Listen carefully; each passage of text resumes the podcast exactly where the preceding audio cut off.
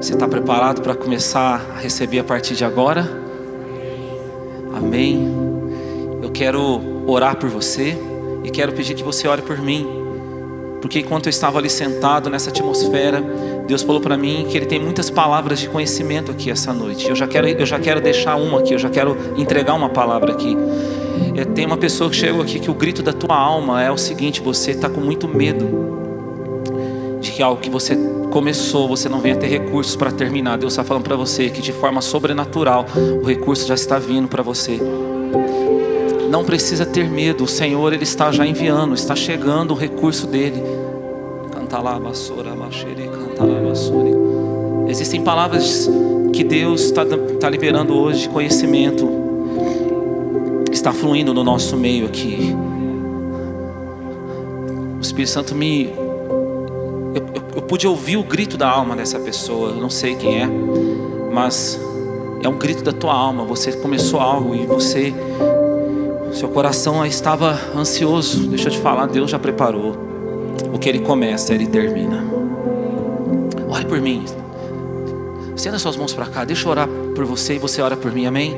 Pai, nessa noite nós estamos numa atmosfera muito poderosa aqui, o Senhor está neste lugar, o Senhor prometeu que estaria, por isso eu creio que o Senhor está, porque o Senhor prometeu. O Senhor disse: aonde houver dois ou três, onde houver dois ou três reunidos no meu nome, ali eu estarei no meio deles. E eu creio nessa noite que o Senhor está aqui. Nos ajuda, Senhor, a tomar consciência da tua presença, a tomar consciência dessa, dessa porção que o Senhor tem para liberar para a tua igreja hoje, em nome de Jesus. Oh, é uma noite de tantas respostas. É uma noite de tantas respostas, em nome de Jesus. Pai, capacita-me para transmitir a tua palavra, capacita, eu quero transmitir essa palavra debaixo da direção do Senhor, na autoridade do nome de Jesus, oh Espírito Santo de Deus, Espírito Santo, mova neste lugar, Senhor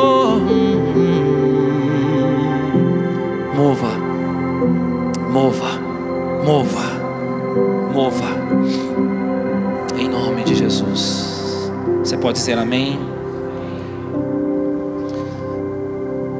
Ontem, se o meu pai estivesse vivo, ele estaria completando 70 anos. 70 anos. Meu pai faleceu novo, 47 anos, câncer, e foi um momento difícil da morte dele ali, mas também foi um momento glorioso, porque ele entregou a vida para Jesus, e eu, juntamente com o meu pastor, nós batizamos ele no hospital. Ele entregou a vida dele ali, ele se arrependeu dos pecados dele, e é certo que hoje ele está com, com Jesus. Amém. Mas o meu pai, gente, ele foi um, um cara bem, eh, bem aventureiro. Então eu que levei Jesus para ele. Meu pai era aquele cara que ele arrumava muita confusão, ele brigava, ele durante muito tempo ele foi preso no, no, no, no vício do álcool, ele muitas vezes meu pai embriagado. Só que esses dias eu estava lembrando de algumas de algumas coisas que eu vivi com ele. E eu me lembrei de uma história que a gente viveu junto. E você acredita que Deus falou comigo através dessa história? Sabe, eu estou falando isso para você porque tudo aquilo que você viveu antes de Jesus chegar na sua vida, que às vezes você viu como um trauma, como uma dor, como uma, uma luta, uma dificuldade, eu preciso te falar uma coisa. Quando Jesus chega na nossa vida, Ele não desperdiça nada. Ele usa tudo isso e transforma na nossa vida em restauração, curas, ensinamentos. Deus não desperdiça nada. A palavra fala em Romanos 8, versículo 28, que Deus faz com que todas as coisas venham cooperar para o nosso bem. Então, muitas coisas que você viveu na sua história antes de Jesus chegar, que você considerava algo tão assim ruim, tão traumático, até isso Deus vai usar para a glória dele na tua vida. E sabe, Deus me fez lembrar de, uma, de, um, de um momento que eu passei com meu pai. Nós estávamos num restaurante. Olha só, presta atenção nessa história. Nós estávamos no restaurante e do lado da nossa mesa começou uma confusão, uma briga. Dois rapazes começaram a brigar ali. E aquele que apanhou, de repente ele se levanta e vai embora. E passa um tempo, aquele moço está voltando. Quando ele está voltando, meu pai levantou rapidamente da mesa e foi, grudou na cintura dele, e todo mundo assustado. Por que, que ele está fazendo isso? Nem conhece o cara. Por que, que ele foi lá e está. É porque ele, pela, pela experiência dele, ele percebeu no movimento da roupa daquele cara que ele estava vindo com um punhal, ele estava vindo com uma faca. E ele grudou então naquela faca, né, com a roupa ali do cara, e ele quebrou aquela faca e caiu então duas partes ali daquela faca no chão. Pá! Ele desarmou aquele cara e evitou uma grande tragédia naquele dia. Isso me marcou tanto. E sabe, lembrando dessa história, o Espírito Santo falou algo muito forte no meu coração que eu quero falar para vocês. Vocês estão aqui comigo nessa palavra? Olha o que Deus falou para mim. Quando nós aprendermos a desarmar o nosso inimigo, nós vamos viver coisas que nós nunca vivemos até agora. Sabe, quando nós aprendermos como igreja, como povo de Deus, a desarmar os, o nosso inimigo, nós teremos vitórias que nós nunca tivemos até hoje na nossa vida. Se tem um povo do glória a Deus aqui, dá um glória a Deus aqui neste lugar. Sabe, a palavra fala em Efésios capítulo 6, versículo 10, que a nossa luta não é contra sangue, não é contra carne. Eu preciso te falar uma coisa: a tua luta não é contra nenhuma pessoa na face dessa terra, a tua luta não é contra a sua sogra.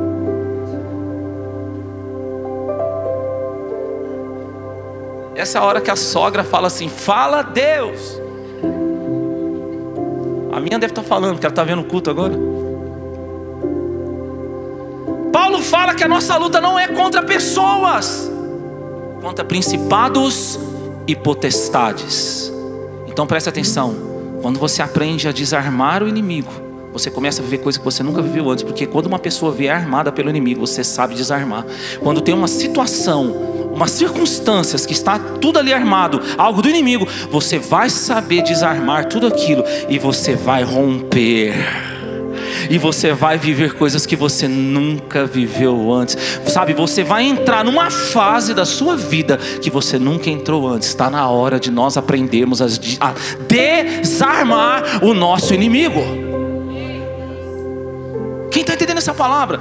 Sabe, eu estou falando isso porque muitas vezes a gente é, fala sobre é, atacar o inimigo, usar as armas para atacar, as armas espirituais para atacar o inimigo, mas às vezes a gente não sabe desarmar o inimigo que está numa situação. Hoje, através dessa palavra, você vai aprender. Quantos querem aqui romper em nome de Jesus? Sabe, existe uma passagem linda da palavra de Deus que o Senhor Jesus, ele nos ensina como desarmar nosso, os nossos inimigos. Essa passagem está no Evangelho de João, capítulo 8. Lá no versículo 2 diz assim: De manhã cedo, ele voltou ao templo, e todo o povo foi ao seu encontro, e Jesus, sentando-se, passou a ensiná-lo. Então os escribas e os fariseus lhe trouxeram uma mulher apanhada em adultério. E pondo-a no meio de todos, disseram-lhe: Mestre, essa mulher foi apanhada em flagrante adultério. Na lei, Moisés nos ordena que tais mulheres sejam apedrejadas. O... E tu, o que dizes? Só a parte A do versículo 6. Eles diziam isso para colocá-lo à prova, para terem de que o acusar. Olha só. Os religiosos da época vão até Jesus, uma mulher, uma mulher que tinha sido pega em flagrante de adultério. A lei de Moisés mandava apedrejar. Porém, a Palestina estava sob o domínio do Império Romano, que era contra a lei de Moisés. Então, olha a situação que Jesus estava. Se ele mandasse apedrejar, ele estaria indo contra o Império Romano. Se ele falasse para não apedrejar, ele estaria, estaria indo contra a lei de Moisés. Ou seja, Jesus estava diante de uma situação armada contra ele. Quem sabe você hoje não se encontra numa situação, algo armado contra você, e você se sente pressionado, você se sente cercado, mas hoje o Senhor Jesus vai nos ensinar a desarmar os nossos inimigos. Eu vou falar de novo. Jesus vai te ensinar aqui hoje a desarmar o inimigo e você vai sair dessa. Uau, você vai sair dessa. A primeira chave que Jesus nos dá aqui para desarmar os nossos inimigos, no, no versículo 6, a parte B agora desse versículo, diz assim: Jesus, porém, inclinando-se, gente, vocês estão comigo nessa palavra? Começou a escrever no chão com o dedo. A primeira chave de Jesus para desarmar os nossos inimigos está aqui. Ele torna leve o que está pesado. Olha a primeira chave de Jesus. Ele torna leve o que está pesado. Gente, para para pensar comigo, aquela confusão. A mulher que tinha sido pega em flagrante de adultério. Imagina, imagina o rolo, irmão. Imagina a muvuca. Quem gosta de muvuca aí? Imagina o alvoroço. Jesus simplesmente começa a escrever com o dedo no chão. Jesus nos dá uma chave linda, ele torna leve o que é pesado. Irmãos, nós precisamos aprender com Jesus a tornar leve o que é pesado. Posso ouvir um amém? Olha para quem está pertinho de você, fala para essa pessoa assim: ó, pega leve. Fala para essa pessoa, fala para outra agora, tá bom? Fala assim, ó, vai de leve, irmão. Problema é que às vezes a gente está fazendo ao contrário, nós estamos tornando pesado o que é leve. A gente está fazendo o contrário. A gente muitas vezes torna pesado o que é leve. Deixa eu te falar uma coisa. Eu e você, nós não temos nenhum direito de pesar, de tornar pesado na nossa vida o que um dia foi motivo da nossa oração. Vou falar de novo. Nós não podemos tornar pesado na nossa vida um que um dia nós oramos e pedimos para Deus fazer na nossa vida.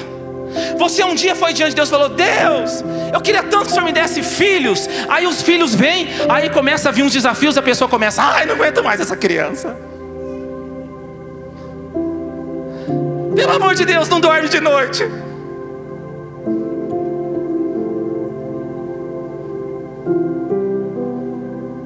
Pediu tanto aquele emprego, pediu tanto para Deus abrir aquela porta. Deus abriu a porta, Deus deu emprego. Aí daqui a pouco começa: ai, não aguento mais, estou cansado. Ah, é muito estressante. Ô oh, filho de Deus, tem muitas pessoas que gostariam de estar nessa porta que você está. No ministério, né? Pediu para Deus fazer, aí começa, ai, ai, é muita pressão. Ai, eu preciso de dar um tempo. Tempo. Estou cansadinho. Mimimi.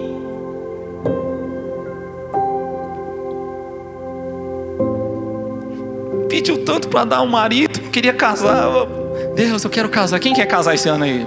Levanta a mão devagarzinho para, as pessoas não verem o seu desespero. Vai, fica só assim, só para Jesus ver. Pediu tanto para dar um marido, para dar uma esposa, aí vem, não aguenta mais essa mulher. Ei, você está tornando pesado o que é leve. Você não tem direito de pesar o que você pediu para Deus. Foi você que pediu para Deus.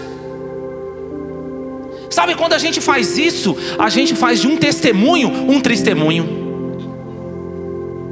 Tem gente que tem um lindo testemunho, mas está vivendo como se fosse um testemunho. Eu lembro uma vez que uma pessoa chegou para mim, há uns bons anos atrás, e falou e veio contar para mim um testemunho de algo lindo que aconteceu na vida financeira da pessoa.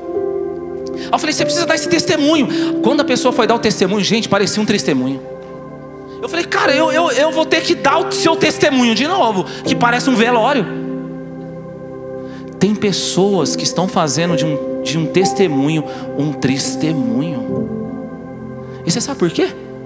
Porque não sabe, olha aqui para mim, não sabem o porquê Jesus escreveu com o dedo no chão. Sabe qual é o nosso problema? Muitas vezes a gente fica buscando a palavra de Deus, o que a palavra de Deus não quis revelar para nós. Normalmente a gente vê as pessoas falando: o que será que Jesus escreveu? O que ele estava escrevendo, né? O que será que ele estava escrevendo? A Bíblia não quer falar o que ele estava escrevendo, a Bíblia está nos mostrando por que ele estava escrevendo. Sabe, sabe aonde fala isso? Deuteronômio capítulo 9, versículo 10. A palavra fala que quando o Deus Todo-Poderoso deu a lei para Moisés, ele escreveu com o próprio dedo nas tábuas. Sabe por que, que Jesus está escrevendo no, no, com o dedo no chão? Ele está dizendo para nós o seguinte: Eu sou a lei.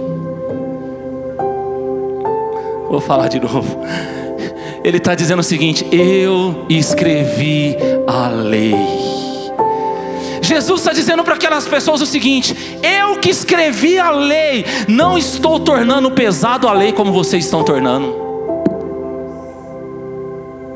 Sabe por quê? Aquele que escreveu a lei, aquele que é a lei, ele fala lá em Mateus 11, 28: Vinde a mim, todos vós que estáis cansados e sobrecarregados, que eu vos aliviarei. Tomai sobre vós o meu jugo, aprendei de mim que sou manso e humilde de coração, encontrarei descanso para as vossas almas, porque o meu jugo é suave e o meu fardo é leve aquele que é a lei, ele fez aquilo que era pesado se tornar leve. Meu Deus, quem está aqui comigo nessa palavra? Se tem algo pesado na sua vida, levante a sua mão, deixa eu liberar isso sobre você. Deixa eu liberar esse alívio sobre você. Se tem algo na sua vida que você está considerando pesado, está na hora de você entregar nas mãos daquele que é a lei de Jesus, e aquilo que é pesado vai se tornar leve na tua vida.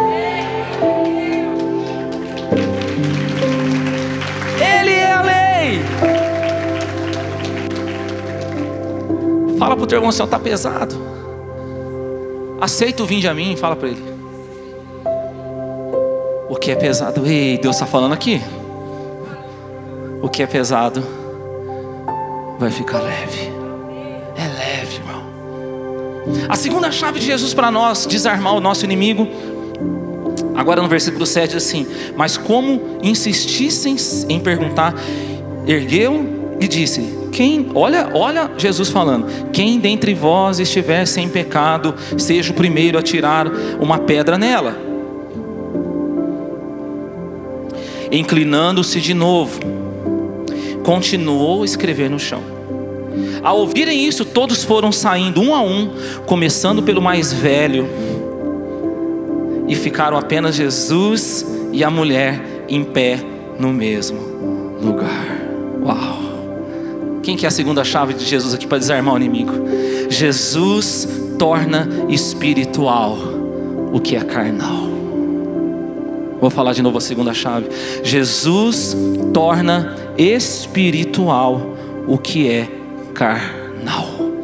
Aqueles homens pegam a lei de Moisés a religião. Sabe para quê? Para ter algo para acusar Jesus. Eles usam a religião para atacar. Eles usam a religião para complicar. Eles usam a religião para cancelar pessoas.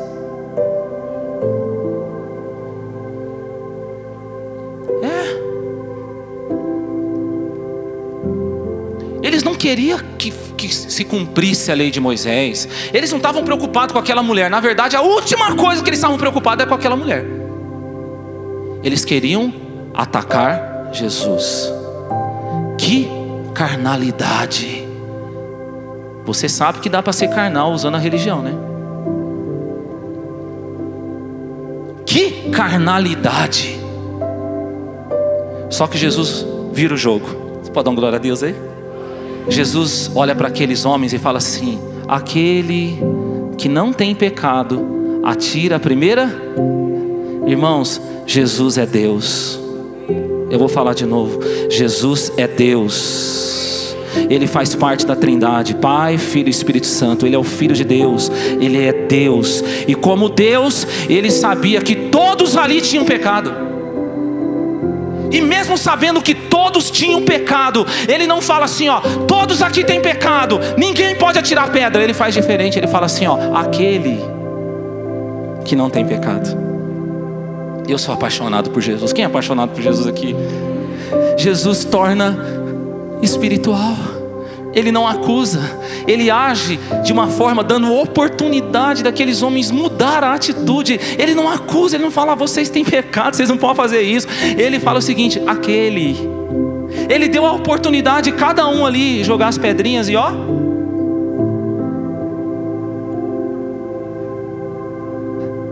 Jesus torna o ambiente espiritual. Sabe como?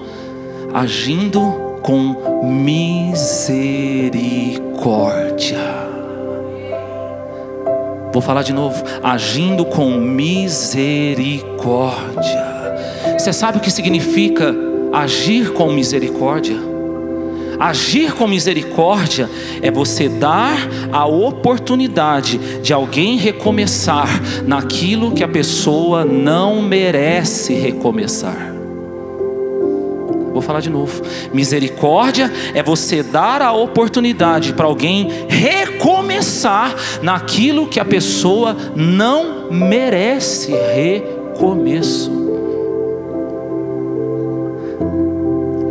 Sabe quando você está sendo uma pessoa espiritual? Quem quer ser mais espiritual aqui em 2024? Não, vou perguntar de novo. Quem quer ser mais espiritual em 2024? Quem quer ser menos carnal aqui? É quando você age com misericórdia. É quando você dá oportunidade para alguém recomeçar naquilo que a pessoa não merece recomeçar. É quando alguém te ofende. É quando alguém te, sabe, maltrata você, fala algo contra você, mas vem pedir perdão e você, amém. Perdoado. É quando você fica sabendo que alguém pecou, que alguém errou, mas essa pessoa ela busca o perdão de Deus e você sim, Deus vai fazer de novo na tua vida. É quando alguém te fecha lá no trânsito e você não. Você, Deus te abençoe. Não é assim que você faz, crente?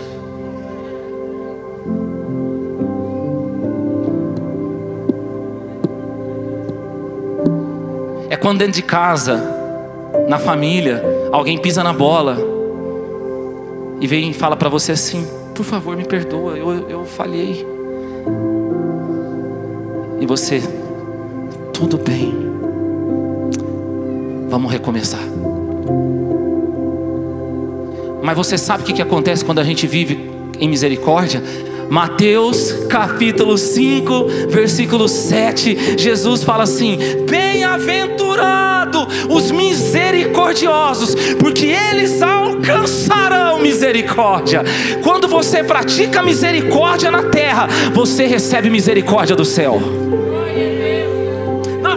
novo. Quando você pratica misericórdia aqui na terra, existe um Deus do céu que age em misericórdia com você. E mesmo você tendo falhado, mesmo você tendo errado, mesmo você não ter verdadeiramente, você não merece recomeçar. Deus te dá novamente a oportunidade de recomeçar qualquer coisa na tua vida. Levante a sua mão, deixa eu falar isso para você. Tem pessoas aqui que achavam que não tinha mais como recomeçar muitas coisas. Deus está falando para você: viva em misericórdia, porque nesse ano eu vou recomeçar muitas coisas na tua vida. Eu vou recomeçar. Você errou, você falhou. Deus está falando para você: eu tenho recomeços para você. Diga para essa pessoa linda que está perto de você, fala, Deus tem recomeços para você. Por favor, fala no plural, fala recomeços. Ó, oh, você vai desarmando o inimigo. Mas eu quero deixar mais uma chave para o seu coração. Vocês estão comigo aqui? Vocês estão sentindo Jesus aqui no nosso meio? Jesus tem uma terceira chave para nós, e essa chave está aqui no versículo 10 agora. Diz assim: levantando-se, não vendo ninguém. Dá uma glória a Deus, irmão. Foi todo mundo embora. Olha que lindo isso. Levantando-se, não vendo ninguém. senão a mulher. Jesus lhe perguntou: mulher, onde estão eles? Ninguém te condenou? Ô, gente, eu falo para vocês. Esse ano parece que eu estou me apaixonando mais por Jesus. Ele é maravilhoso. Ele é maravilhoso. Olha o que ela fala no versículo 11: Ninguém, Senhor. Disse então Jesus: Nem eu te condeno. Vá e não peques mais. A terceira chave de Jesus para desarmar o inimigo. Pega isso. Jesus torna o nosso futuro mais importante do que o nosso passado.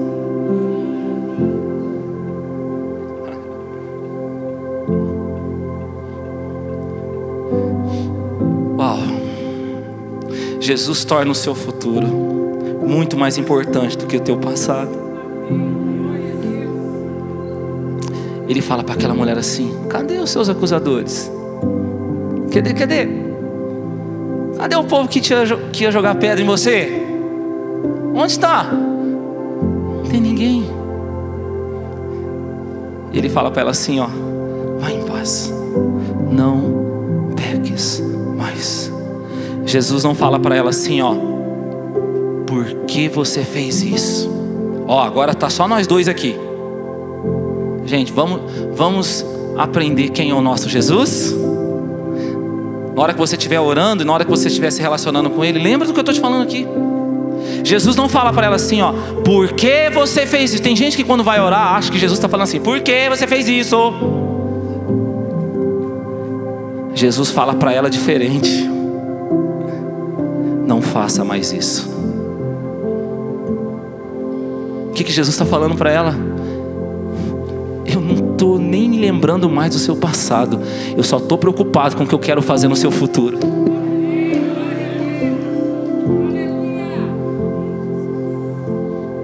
O que, que é que você fez? Tá... Eu quero saber o que vai ser daqui para frente. Você está entendendo o que Jesus está falando para você aqui hoje? O negócio é daqui para frente. Fala para o seu irmão, é daqui para frente, meu irmão. Você começar a praticar isso na tua oração, você vai parar de ficar preso no seu passado. Sabe que tem gente que não flui, tem gente que não rompe, que está preso. Ó, toda vez que vai orar, fica preso no que aconteceu. Toda vez que vai orar, fica preso no que fez. Deus está falando para você: para o teu passado, eu não me lembro mais. Das suas iniquidades, eu não me lembro mais. Eu, eu quero saber daqui para frente. Eu quero preparar você para viver um futuro maravilhoso na minha presença. Presta atenção, querido. Ouça o que eu estou te falando. Aqueles homens levam aquela mulher. Jesus escreve no chão e fala algo diferente sobre aquela mulher. Eles insistem. Jesus escreve no chão de novo e fala algo diferente. Até que chega uma hora que eles foram embora. E o que prevaleceu é o que Deus tinha para ela. Levante sua mão, deixa eu te falar. Eu, eu até mudei a mensagem aqui agora. Presta atenção nisso que eu estou te falando. Adianta o inimigo vir armado contra você. Não adianta o intento dele contra você. O que vai prevalecer na tua vida é o que Jesus escreveu para você. É o que ele escreveu sobre a tua vida. Passará céus e terra, mas a palavra dele não passará. Fique no teu lugar, pelo amor de Deus. Deus tem um futuro brilhante para você. Deus tem um futuro brilhante para você. Não tenha medo de viver os sonhos e os planos de Deus. Oh, não tenha medo. Uau, feche os seus olhos.